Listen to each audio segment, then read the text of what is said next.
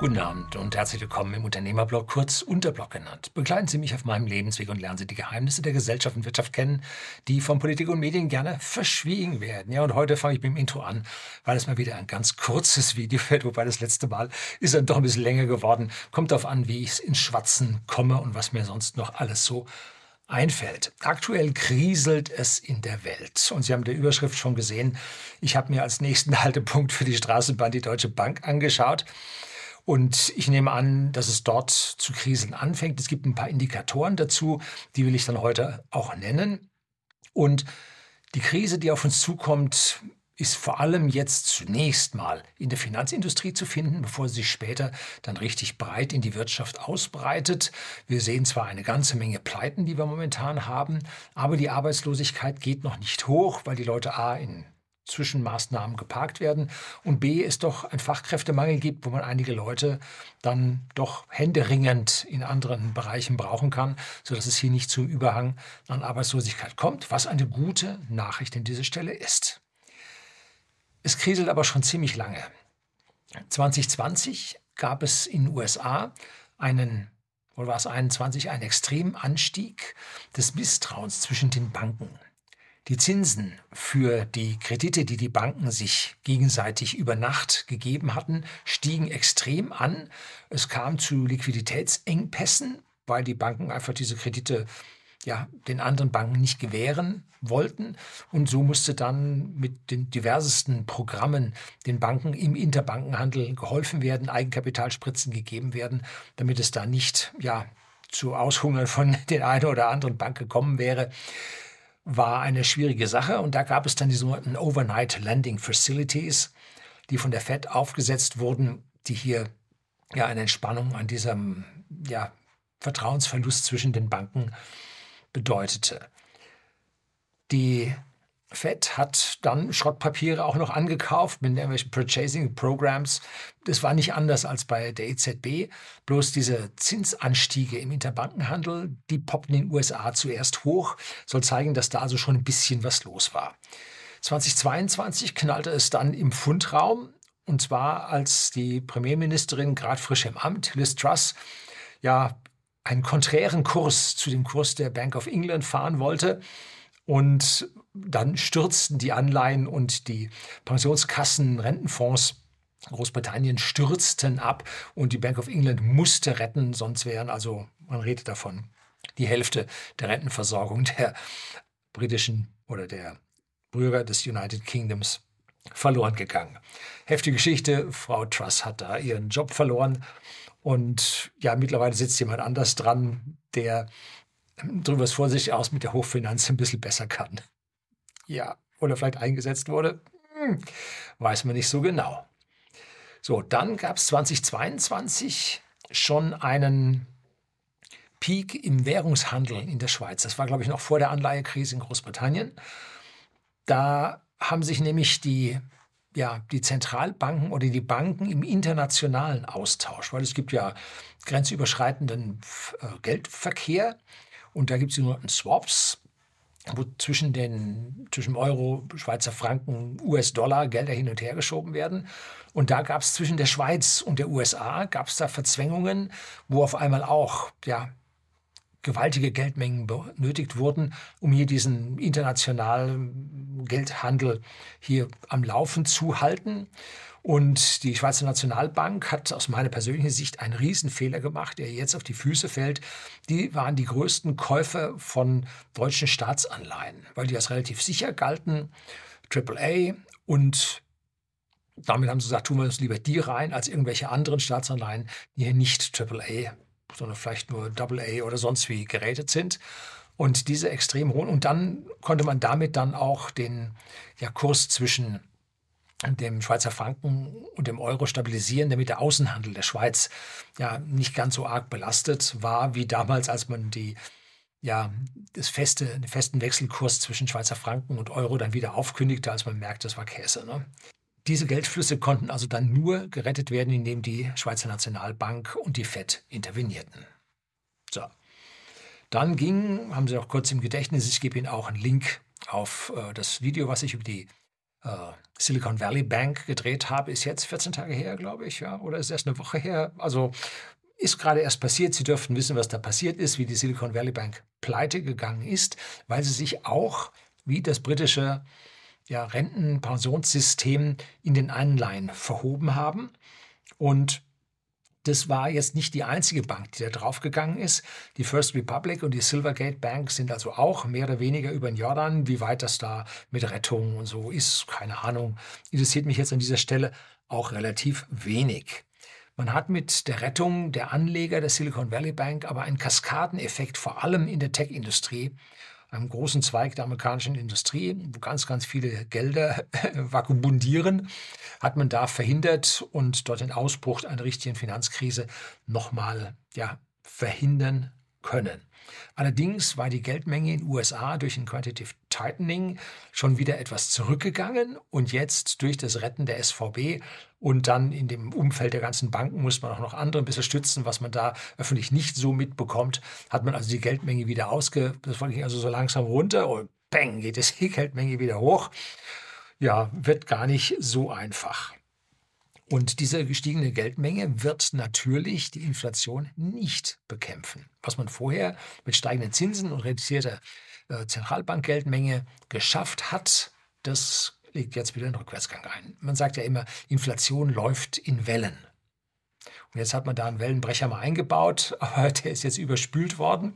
Und jetzt muss man hinten wieder raus. Und jetzt wird auch die Inflation weiter steigen. Allerdings, Arbeitsmarkt war robust, sieht aber momentan schon ein bisschen schlechter aus. Kommen wir ganz am Ende drauf, warum der Arbeitsmarkt ein bisschen schlechter aussah, aussieht. So, und jetzt äh, ganz aktuell hat es bei der Credit Suisse geknallt in der Schweiz. Da heißt es dann immer, ja, die Credit Suisse, hm, die hat über die vergangenen 20 Jahre 32 Milliarden an Boni ausbezahlt, die hat mit den Saudis zusammengearbeitet und die hat Geldwäsche betrieben und das ist eine Ausnahmebank und alles.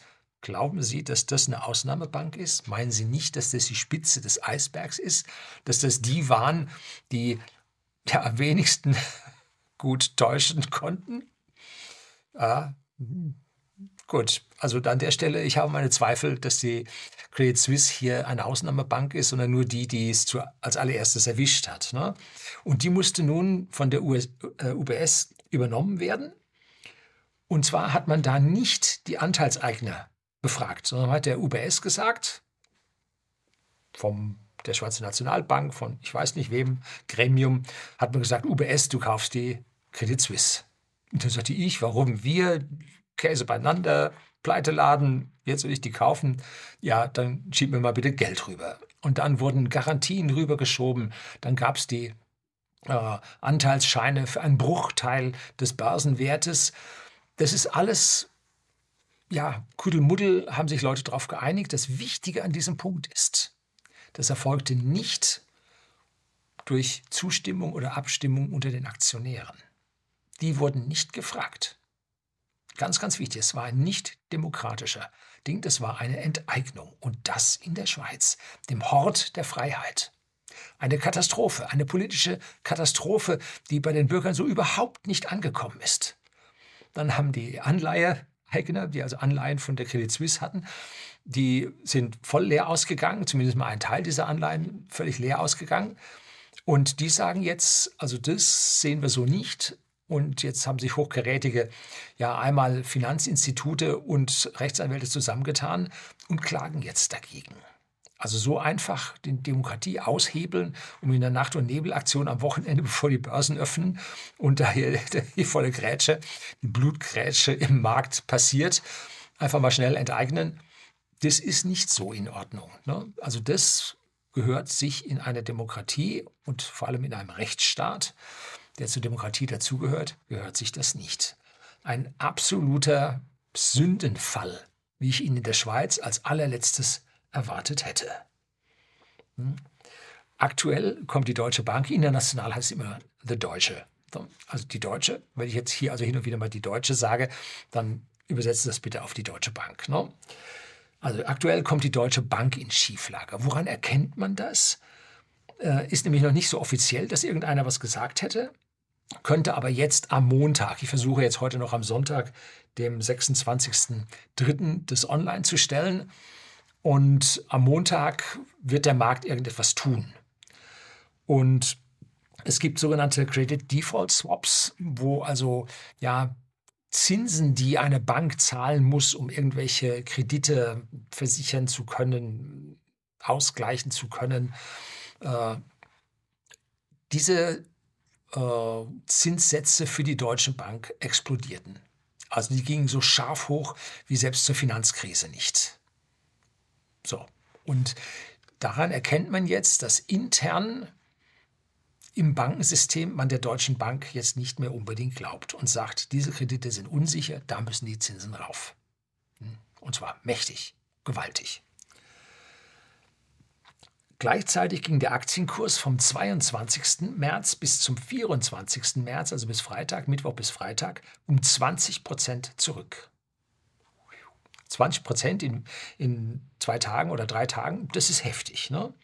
Aktuell hat er sich wieder um 6,5 Prozent erholt und liegt aber im Jahresverlauf schon um 27 Prozent im Minus. Also da sehen die Anteilseigner, sehen da also nicht mehr so das volle Potenzial hinter der Deutschen Bank. Und dann gab Kanzler Scholz ein Statement ab dazu und da sagte er, ja, äh, ist anders, ist nicht so wie Finanzkrise 2008. So, auch hier wieder etwas, was die Bevölkerung nicht so merkt, nämlich, dass der überhaupt vor die Bevölkerung tritt und etwas sagt. Das ist ja der Hammer. Ne? Nach dem Motto, jetzt muss ich die Leute beruhigen. Ne? Wovor denn beruhigen? Ja, vor Ungerechtfertigten und so. Ne? so. Also der tritt vor die Leute und beruhigt sie oder versucht sie zu beruhigen. Bei den einen funktioniert es, alles gut, ich muss nicht zur Deutschen Bank mein Geld abheben, aber bei den anderen im Hintergrund, was, der redet jetzt schon darüber, ihr Sparguthaben ist sicher. Ja. So, also das ist etwas, ein, ein denkwürdiger Moment, vielleicht hat er ja schon wieder vergessen. Gut, also aus meiner persönlichen Sicht, es ist schlimmer als 2008, und zwar deutlich. So, bislang ist der Euroraum von der Krise verschont geblieben. Zumindest mal so von der offensichtlichen Krise. Dabei sehe ich persönlich den Euroraum weitaus kritischer als Pfund, Dollar oder Schweizer Franken. Allerdings ist unsere Situation durch die höchste, die komplexeste äh, Regulierung, die wir haben im Bankensystem, ist es auch, hat es eine ja, irreale Stabilität. Je komplexer Systeme sind, umso stärker halten die. Und zwar, weil es Verträge gibt, die eine gewisse Laufzeit haben, Vereinbarungen, die eine Laufzeit haben.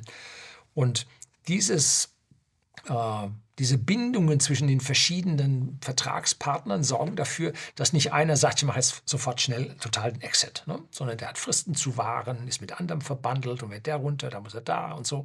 Und diese Komplexität in dem ganzen System macht die Sache stabiler. Das heißt nicht, dass es sie besser macht, sondern wenn es abstürzt, stürzt es langsam ab. Aber wenn das komplexe System dann abstürzt, dann ist es so komplex, das kriegst du auch nicht mehr hin. Ne? Dann geht es abwärts. Einfache Systeme, wenn die in Schieflage geraten, erkennen das alle. Dann knallt es im Karton und dann fängt man was Neues, was anderes an. Diese komplexen Systeme, die siechen dahin und werden immer schlimmer und immer schlimmer. Und ja, alle Beteiligten versuchen dann, sich an diesem System festzuhalten, weil wenn das auseinanderbricht, ist der eigene Job vielleicht auch weg. Ne?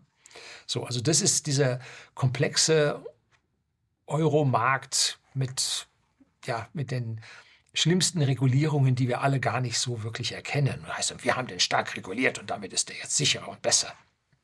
Ja, nun gut. Der Karren steckt viel, viel weiter im Dreck und auch die undemokratischen Aktionen nehmen bei uns zu. Jetzt gerade vor kurzem in Frankreich. Da hat nämlich der Präsident Macron ohne Abstimmung im Parlament eine Rentenreform beschlossen, dass man nun statt 62 Jahren erst mit 64 Jahren in Rente gehen kann, ohne das parlamentarische Verfahren hier durchzugehen. Jetzt hat er mit Hilfe, ich, so genau kenne ich das System bei denen nicht, ich glaube, im Senat hat er das gemacht, aber jetzt murrt das Parlament und äh, da muss er dann doch wohl nochmal in den Vermittlungsausschuss gehen. Und auf der anderen Seite, Frankreich brennt. Also da wurde eine, eine, Reise vom King Charles nach Frankreich wurde abgesagt wegen diesem Zeug. Ne? Also da ist heftig was los. Bordeaux in der Innenstadt, Feuerchen gelegt und so. Und zwar nicht mal ohne, was man da an Fotos sieht. Und da sind die Franzosen ja dann an der Stelle knallhart, da die, die, die Gelbwesten. Die haben da protestiert, an den Verkehrskreiseln brannten die, die, äh, die Autoreifen. Bekannter von mir wohnt an der Grenze nach Frankreich rüber, drüben am Rhein. Und da hat er gesagt, jeden Morgen, er wohnt einem höheren Haus oben, schaut über den Rhein, sagt er, in Frankreich da überall die schwarzen Rauchsäulen gestanden. Ne? Und zwar monatelang, was bei uns in den Medien überhaupt nicht berichtet wurde. Ne? Also jetzt da in Frankreich, heftig knallt es da. Ne? Also da muss man schon aufpassen.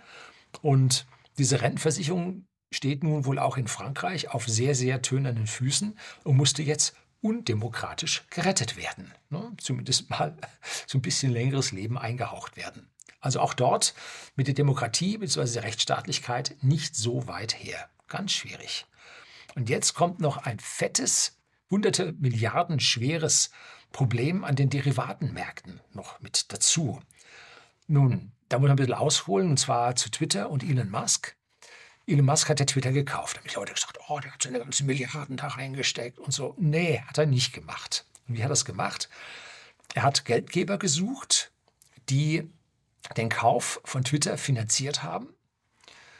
Und dann wurden, nachdem der Kauf erledigt war, wurden diese Schulden Twitter aufgebürdet, dass die jetzt die Schulden hatten und jetzt selbst für ihren Verkauf bezahlen müssen. No, wenn also irgendeiner da Unsinn macht und hat dann doch noch ein bisschen zu viel Fleisch in sich drin, dann kann man den auf diese Art und Weise dann übernehmen und die Schulden ihm selber. Das ist so typisches, ich sag mal, Heuschrecken. Äh. Und diese Kredite, die jetzt dort kommen oder entstanden sind, die werden nun bei den Banken restrukturiert und zwar in strukturierte Papiere überführt, wo verschiedensten Dinge zusammengefasst werden, weil man sagt, ja, eine Übernahme mag unsicher sein, aber viele Übernahmen die werden dann ausfallsicherer und jetzt kann man die strukturierten zusammen strukturieren und dann steigt die Werthaltigkeit von diesen Krediten und dann kann man die an andere Leute weiterverkaufen. Jo, kennen wir von den schlechten Häuslebauerkrediten in den USA 2007, 2008, 2009. Die haben sie dann, wenn keiner es mehr genommen hat, haben sie die deutschen Landesbanken dann noch genommen und sind da über den Jordan gegangen damit. Ja, das waren dann die äh, Landesbanken aus den CDU-regierten die über den Jordan gegangen sind. Ja, die von den roten Ländern, die waren vorher schon über den Jordan gegangen, weil die Roten in den Landesbanken zugeschlagen hatten. So, also eine einzige Katastrophe, die da stattgefunden hat. Und durch diesen riesigen Twitter-Kauf mit 40 Milliarden, 44 Milliarden, irgendwo da war es, ist dieser Markt ein bisschen verstopft worden. Und jetzt werden die Banken diese strukturierten Papiere nicht mehr los. Hm? So. Und das ist jetzt ein Problem, eine Zeitbombe, die dort liegt, ähm, weil der Markt nur eine gewisse Menge an diesen strukturierten Papieren aufnimmt, mit dem Hochrisiko dann doch mit drin, was man versucht hat, ein bisschen zu reduzieren. Und die Banken können nur einen Teil davon nehmen. Es gibt gute Zinsen darauf, darum nimmt man die gerne, weil Zinsen waren ein bisschen knapp in der Nullzinsphase. Jetzt mit den steigenden Zinsen wird auch jetzt äh, dort an dieser Stelle, muss noch höherer Zins gezahlt werden, um diese Kredite im Markt loszuwerden. Und da wird es dann schon langsam schwieriger. Und auch der Mittelstand in den USA, hört man jetzt schon, der muss schon anfangen, so 9, 9,5 Prozent Zins zu bezahlen. Das ist schon eine heftige Geschichte, wenn man also ein Zehntel seines Kredits pro Jahr schon mal als Zinsen bezahlen muss. Ne? Ganz schwierig. Knallt es denn jetzt bei uns? Das ist jetzt schwer zu sagen, Glaskugel gefordert alle Zentralbanken wissen, dass die Inflation nicht mehr wirklich aufzuhalten ist. Man kann sie vielleicht bremsen, den Anstieg verlangsamen, aber wirklich aufhalten kann man die Inflation nicht. Und alle ersticken in Schulden. Weil versucht sie irgendwo loszuwerden, ist nicht so ganz einfach. Und ein Ziel wäre es, die Guthaben der Bürger die halt vernünftiger gewirtschaftet haben, die mehr gespart haben, die vorgesorgt haben, dass man an die rangeht, weil die sind am Ende ja, halten die ja die anderen Schulden. Die einen haben Schulden, die anderen haben Guthaben. Das geht auf. Ne? Und wenn man jetzt eine mittlere Inflation, so niedrige zweistellige Inflation hat, dann kann man in fünf bis sieben Jahren, kann man also ganz schön schon die Kredite dann entwerten, die Schulden entwerten, dass man dann selber leichter mit diesen Sachen dann zurechtkommt. Man bereitet gerade die Grundsteuerreform bei uns vor dass also die Leute alle ihre Daten elektronisch lesbar eingeben, damit man dann im Falle des Falles, wenn es wichtig wird, einen Lastenausgleich auf die Immobilien machen kann, wie es 1948-52 bei uns dann auch der Fall war. Kommen wir ganz zum Schluss noch ein paar Takte dann dazu. So, nach dem Problem des Finanzbereichs jetzt im Pfund im Dollar und im Schweizer Franken dürfte jetzt der Euro dran sein. Ich wüsste nicht, warum er nicht dran sein sollte. Und da die Deutsche Bank immer sehr offensiv in ihrer Risikostruktur war, nach dem Motto, ich werde ja sowieso gerettet, ich kann größere Risiken eingehen, wird es dort aus meiner persönlichen Sicht zuerst einschlagen und der ganze Markt tickt auch so, weil er sagt, die Kredit-Default-Swaps sind hochgegangen, die, der Aktienkurs ist runtergegangen, also zweite Runde, die Glocke hat gerade geschlagen, sie sind angezählt. Wie sieht die Bilanz der Deutschen Bank aus? Die hat 1,3 Billionen, also US-Trillion, europäische oder deutsche Billionen an Krediten. Das ist Bilanzsumme ist fast 1 zu 1 Kredite. Und dagegen stehen 62 Milliarden Eigenkapital, ungefähr 5 Prozent. Jetzt heißt es immer, der hat 12,5, 13,5, 14 Prozent Eigenkapital. Vorsicht, das ist ein adjustiertes ein risikoadjustiertes Eigenkapital. Das heißt, ja, wenn wir hier Staatsanleihen haben, dann müssen wir überhaupt kein Eigenkapital unterlegen. Wenn wir hier eine Konzernanleihe drunter haben, müssen wir nur 70 Prozent Eigenkapital drunter legen. Und so wird es abgewertet ab äh, entsprechend den Risikobewertungen wird es also da äh, die Eigenkapitalerfordernis abgewertet, dass man am Ende mit den 5 Prozent, die man tatsächlich hat, auf rechnerische 13,5 Prozent kommt. Hm. Wenn wir nun aber 20 Zombie-Firmen haben, dann schaut es schon schlechter aus. Ne? Wir haben auch noch nebenbei einen riesigen Derivatemarkt, den wir in der Bilanz der Deutschen Bank nicht sehen. Und das sind so Contracted for Differences. Wenn man also Anleihen hat mit äh, zu schlechtem Rating, dann kann man da einen Versicherungskontrakt abschließen, äh, der ja, den Zinssatz jetzt ein Stückchen ab äh, oder man teilt mit einem, der die Wette hält, den Zinssatz ein Stück weit und dann darf man den doch nehmen, um Investment Grade zu erreichen. Und da wird also auf alles Mögliche gewettet, anders kann man es gar nicht sagen. Und oder Educated Gas wird also geraten. Und diese Derivate bei der Deutschen Bank liegen bei 30 bis 50 Billionen. Eigenkapital 1,3 Billionen.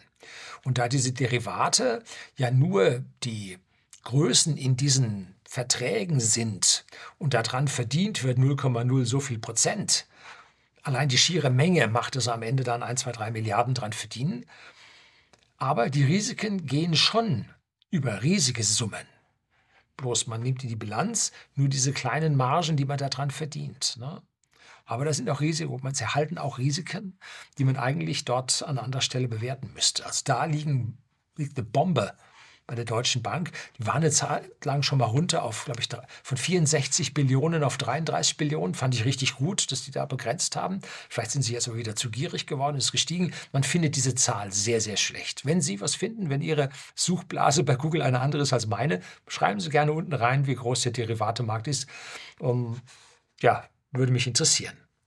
Also aus meiner Sicht, die Lunte brennt. Nicht überraschen, wenn es dann knallt. So, und jetzt kommt der große Zusammenhang, damit Sie verstehen, was da überhaupt läuft. Nicht, dass ich hier einfach so vor mich hin fantasiere und hier Dr. Doom spiele. Die Zinsen sind gestiegen, das hat jeder mitbekommen, und setzen sich so langsam durch, und zwar bei der Verlängerung der Schulden der Staaten, bei der Verlängerung der Kredite für die Immobilien und letztlich für die Finanzierung, die Fremdkapitalfinanzierung von Unternehmen. Die alle sind von diesem Zins abhängig. Der war null, damit lebte man ganz prima. Und jetzt steigt er an. Rund 20 Prozent der Unternehmen sind tja, ohne massive Abstriche, Pleiten, aber auch Schrumpfungen, sind sie nicht überlebensfähig. Warum? Über die Jahrzehnte liegt eine gesunde Konkursrate bei den Unternehmen bei anderthalb bis zwei Prozent. Warum? Nun, das ist die schöpferische Kraft der Zerstörung. Es kommt ein Unternehmen, das ist agiler, das ist moderner, das ist innovativer und sägt dem alten Unternehmen den Markt ab, klaut die Kunden und das alte Unternehmen geht pleite. Grundig, AEG, Telefunken, you name it. Also all diese Sachen sind schöpferische Zerstörung. Quelle, auch so ein Ding. Ne? Karstadt, Kaufhofer, ich glaube, die leben gerade noch. Ne? So. Und die Nullzinsen haben dafür geführt, dass die nicht mehr pleite gehen. Die Italiener haben sich verschulden können bis zum geht nicht mehr, mussten fast keine Zinsen mehr bezahlen. Spanier genauso, Franzosen, überall hurtig gingen die Schulden hoch. Bei den Immobilien, Immobilienblase aufgebaut, so egal, ob es die eine Million oder drei kostet, null Zinsen oder 0, so viel Zinsen. Ja, reicht doch. Ne? Bloß irgendwann muss man refinanzieren. Und dann wird es schwierig. Ne? Wenn jetzt auf einmal von 0,8 Zins bei der Immobilienfinanzierung ist auf 4 3,9 steigt, wo es momentan wohl so ungefähr steht, dann können etliche Immobilienbesitzer pleite sein. Ne? Also es ist eine schwierige Geschichte. Und bei den Unternehmen ist das ganz genauso. Und bei den Unternehmen nennt man diese Firmen Zombie-Firmen, die auf einmal einen Geldbedarf haben, den sie nicht mehr decken können. Ich sagte an der Stelle Karstadt Kaufhof, die dann auf einmal Staatsgelder benötigen, weil das einfach für die Kommunen oder sie meinen, die Kommunen, dass das für sie wichtig wäre, diese Leuchttürme in den Innenstädten stehen zu haben. Ich sehe das ein bisschen anders. Aber gut. Und diese Pleiten, diese 1% Pleiten, die pro Jahr nicht stattgefunden haben, müssen jetzt stattfinden. Alles das, sowohl die Staatskredite als auch die Immobilienkredite und die Unternehmenskredite kumulieren sich in den Bilanzen der Banken. Die geben hier das Giralgeld aus und haben dafür irgendwelche Sicherheiten, zum Beispiel Immobiliensicherheit. Und jetzt sind die Immobilienpreise bei uns schon, munkelt man so, um 30 Prozent gefallen. Allerdings wird fast nichts mehr verkauft. Der ganze Markt ist völlig geschrumpft, weil die Leute die 30 Prozent Minus noch nicht realisieren wollen. Wenn die die mal realisieren, dann sind sie auch schnell auf minus 50 Prozent. Und das ist die Angst, die die Leute haben, dass die Immobilien auf einmal all die Zugewinne, die über die letzten fünf bis zehn Jahre gewonnen haben, dass sie die alle auf einen Schlag wieder verlieren. Dann haben sie aber die hohen Kredite laufen, also die hohen Kreditsummen laufen und die kommen dann, das tritt dann zutage, dass diese Kredite nicht mehr durch das Eigenkapital oder durch das Kapital der Immobilie unterlegt ist, dass die Kredite im Minus sind. Dann wird es haarig. Ne? Dann stürzen die Immobilien richtig ab. Dann gibt es die ersten Notverkäufe, möglichst schnell noch was verkaufen, bevor der Wert noch stärker fällt. Momentan verharrt alles. Und nur die, die jetzt ihre Kredite schon verlängern müssen und diese hohen Zinsen nicht mehr zahlen können, die sagen, jetzt muss ich verkaufen. So, das sind erst wenige.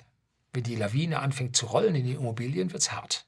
Und da hoffen alle, dass jetzt die Zinsen wieder runtergehen. Weil die Inflation ist so hoch und steigt, komme ich gleich nochmal drauf. Die werden sich nicht trauen, die Zentralbanken, weil sie ihre Währung retten müssen. Das ist ja ihr Job, den sie die ganzen Jahre und Jahrzehnte einfach vergessen haben zu machen oder mutwillig äh, nicht gemacht haben, Arbeitsverweigerung betrieben haben. Ne? Statt Geldpolitik haben sie Wirtschafts- und Finanzpolitik betrieben. Ne?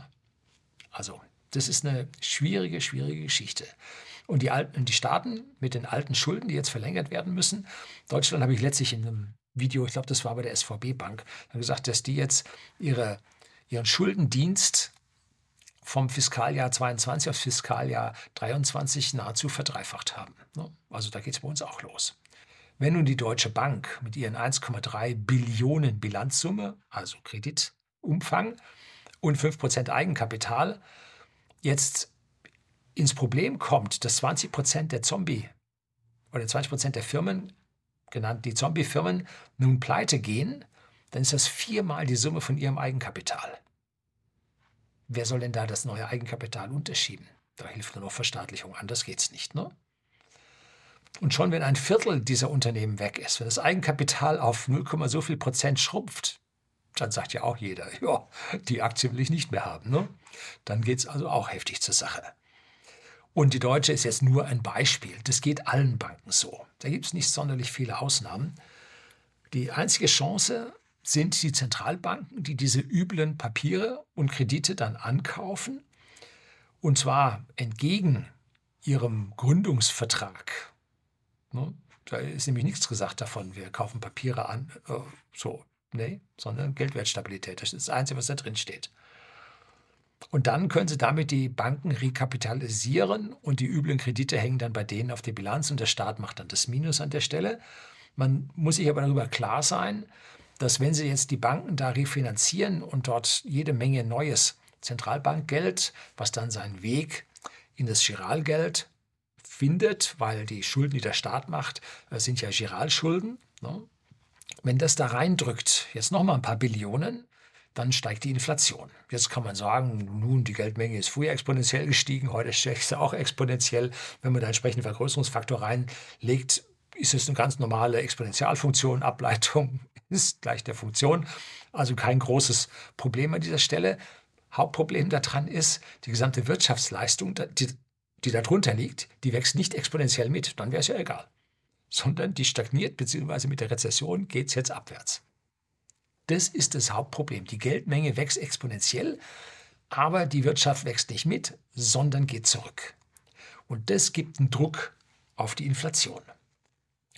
Und die Core Inflation Rate, muss man sagen, wir haben auf der einen Seite den Verbraucherpreisindex von Deutschland, dann den harmonisierten Verbraucherpreisindex der EU und daraus rechnen die Unternehmen, die Institutionen, sagen wir es mal so, rechnen eine Kerninflationsrate, eine Core Inflation Rate. Und da zieht man das ab, was sich besonders stark wechselt. Zum Beispiel Nahrungsmittel im Jahresverlauf, verfälschte Inflation, zieht man raus, macht man nicht. Und dann Energie nimmt man auch raus, weil da schon früher mal die OPEC richtig reingegrätscht hat. Heute geht es auch wieder äh, mit der Energie munter rauf und runter. Und nimmt man die beiden Faktoren raus, Lebensmittel und Energie, die massiv gestiegen sind, wobei gerade Öl- und Gaspreis mal wieder international schwer runterkommen, bloß bei uns an der Tanke und im Gasvertrag eben nicht. Ein Schelm, wer Böses denkt.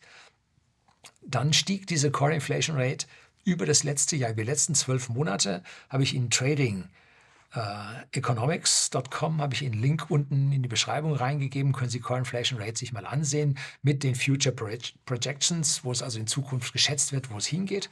Und die ist von vor einem Jahr von 3% jetzt auf 5,7% März angestiegen. Da gibt es dann mal ein Plateau, dann steigt es. Aber wenn man da eine Gerade durchlegt, die, die trifft es ganz gut. Also die, die Core Inflation Rate steigt ziemlich linear an. Das heißt, dass wir Ende des Jahres bei der Core Inflation Rate von 9% stehen sollten oder knapp 9% stehen sollten. Und da obendrauf kommt dann Lebensmittel, Energie noch obendrauf. Lebensmittel hat ja extreme Inflationen gesehen, dass wir da dann vielleicht schon auf 15, 18% Inflationsrate kommen könnten. So, das macht natürlich jetzt die Politik und die Zentralbanken sehr, sehr nervös, weil das zu hoch ist und das könnte Einstieg in Hyperinflation sein. Also das muss unten bleiben, das muss zweistellig bleiben, äh, niedrig zweistellig bleiben, 10, 11, 12 Prozent. Das wäre für die der Idealwert, nicht, nein, nicht zwei, sondern 10, 11, 12. Warum? Weil man damit die gesamten Schulden entwerten kann. Ne? Weil wenn die Inflation steigt, müssen die Gehälter mitsteigen, macht ja gerade Verdi vor und legt hier äh, zumindest mal in Bayern oder war es ganz Deutschland, den Flugverkehr und den ganzen öffentlichen Verkehr legen die lahm sogar die Autobahnmeistereien, dass so einige Autobahntunnel gesperrt werden und man dann von der Autobahn runter muss. Also das ist äh, etwas, was die Preise jetzt, oder nicht die Preise, die Löhne massiv anheben wird. Aus meiner Sicht zu Recht. Die Löhne müssen hoch, weil einfach die Inflation so stark gestiegen ist. Und jetzt geht die Lohnpreisspirale geht jetzt ab. Ne? Und davor hat, haben die Zentralbanken auch mächtig Angst, weil das nämlich im Chaos endet. Und deshalb müssen die ihre Zinsen höher. Und wenn man jetzt die Finanzleute sich so Finanzkanäle anhört, da werden Finanzanlageleute da interviewt und die sagen, ja, das ist jetzt größtenteils vorbei. Das war ein Einmaleffekt, jetzt geht es ganz normal weiter. Und jetzt wird die, die Fed Rate wird stagnieren, vielleicht sogar binnen Jahresfrist schon wieder um 1% zurückgehen und binnen zwei Jahresfrist um 2% zurückgehen. Ja, was hat die EZB für Projektionen von der Inflation gehabt? 2% bei 3%, das geht auf 2 zurück. Dann waren es bei 4 oder 5, ach, das geht auf 2 zurück. Dann waren es bei 7 und 8, ach, das geht auf 2 zurück. Dann ist es auf 10. Ja, also immer, es geht zurück, es geht zurück, aber es ist nie zurückgegangen. Ne? Ich will nicht sagen, dass es nicht zurückgeht. Wie gesagt, es läuft in Wellen. Und wir können eine Stabilisierung bekommen. Und da müssen wir sehr aufpassen, dass die nächste Welle nicht beginnt. Also es wird ein Hochinflationsszenario bleiben mit einer Rezession. Gleichzeitig nennt sich zusammen Stagflation, wo die Leute ärmer werden. Und ja, es weder innovativ noch wirtschaftlich irgendwo weitergeht. Das Land ist dann gelähmt, Mehltau der Finanzindustrie liegt über dem Land. Ne? Was hat die Politik jetzt vor? Ausblick auf die kommenden Jahre. Mit einer Inflation um 10 Prozent kann man seine Schulden binnen fünf bis sieben Jahren ganz hübsch runterbringen, sicherlich halbieren, ist da nicht so schlimm. Geht dann zu Kosten der Lebensversicherung der Bürger, der Renten, der Sparguthaben, der Anleihen, Sparverträge, also alle monetären Dinge, Riester, Rürup, was sie da so haben.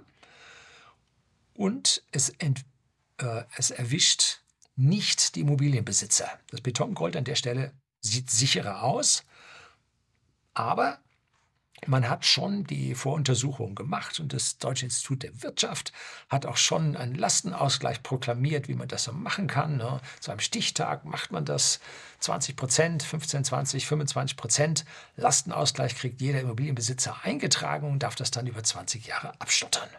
Egal, ob der dann auswandert oder so, der muss zahlen. Ne? Weil der Stichtag war ja schon passiert.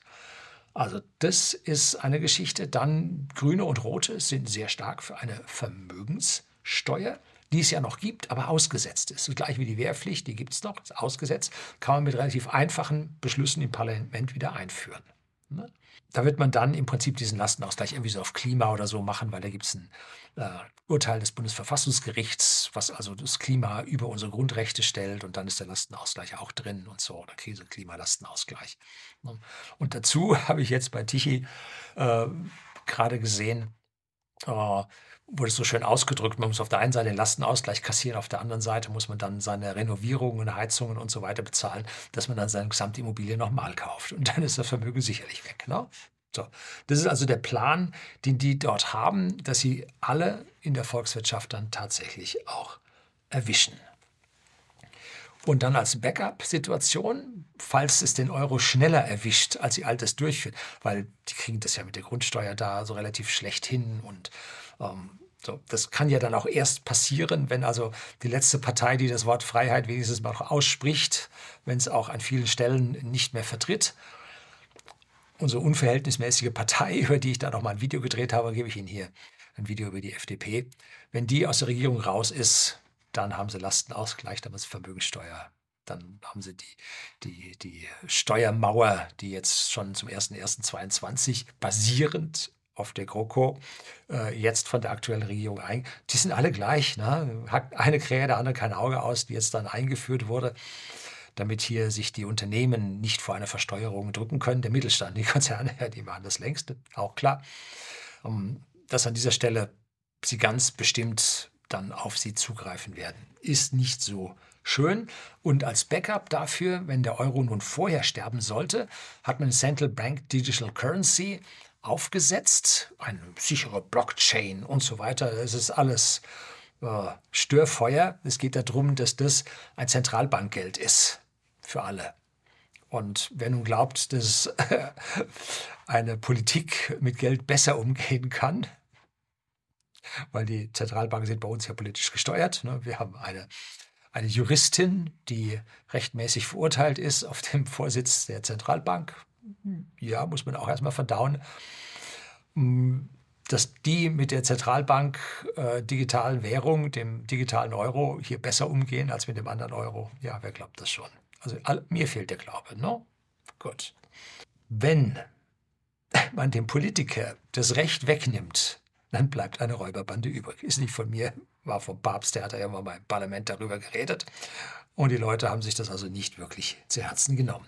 Keine Politik und keine Partei, bevor jetzt wieder kommen, wählen Sie dies, wählen Sie das und so weiter, dann wird es alles besser. Keine Politik und keine Partei ist die Lösung unserer Probleme. Wir brauchen die Rechtsstaatlichkeit, wir brauchen die, den Schutz des Individuums, wir brauchen den Schutz des Vermögens, des Eigentums und das sehe ich bei unserer gesamten Politik halt mehr und mehr ins Hintertreffen kommen und Politik ist das Problem. Es ist nicht die Lösung. Das soll es gewesen sein. Herzlichen Dank fürs Zuschauen.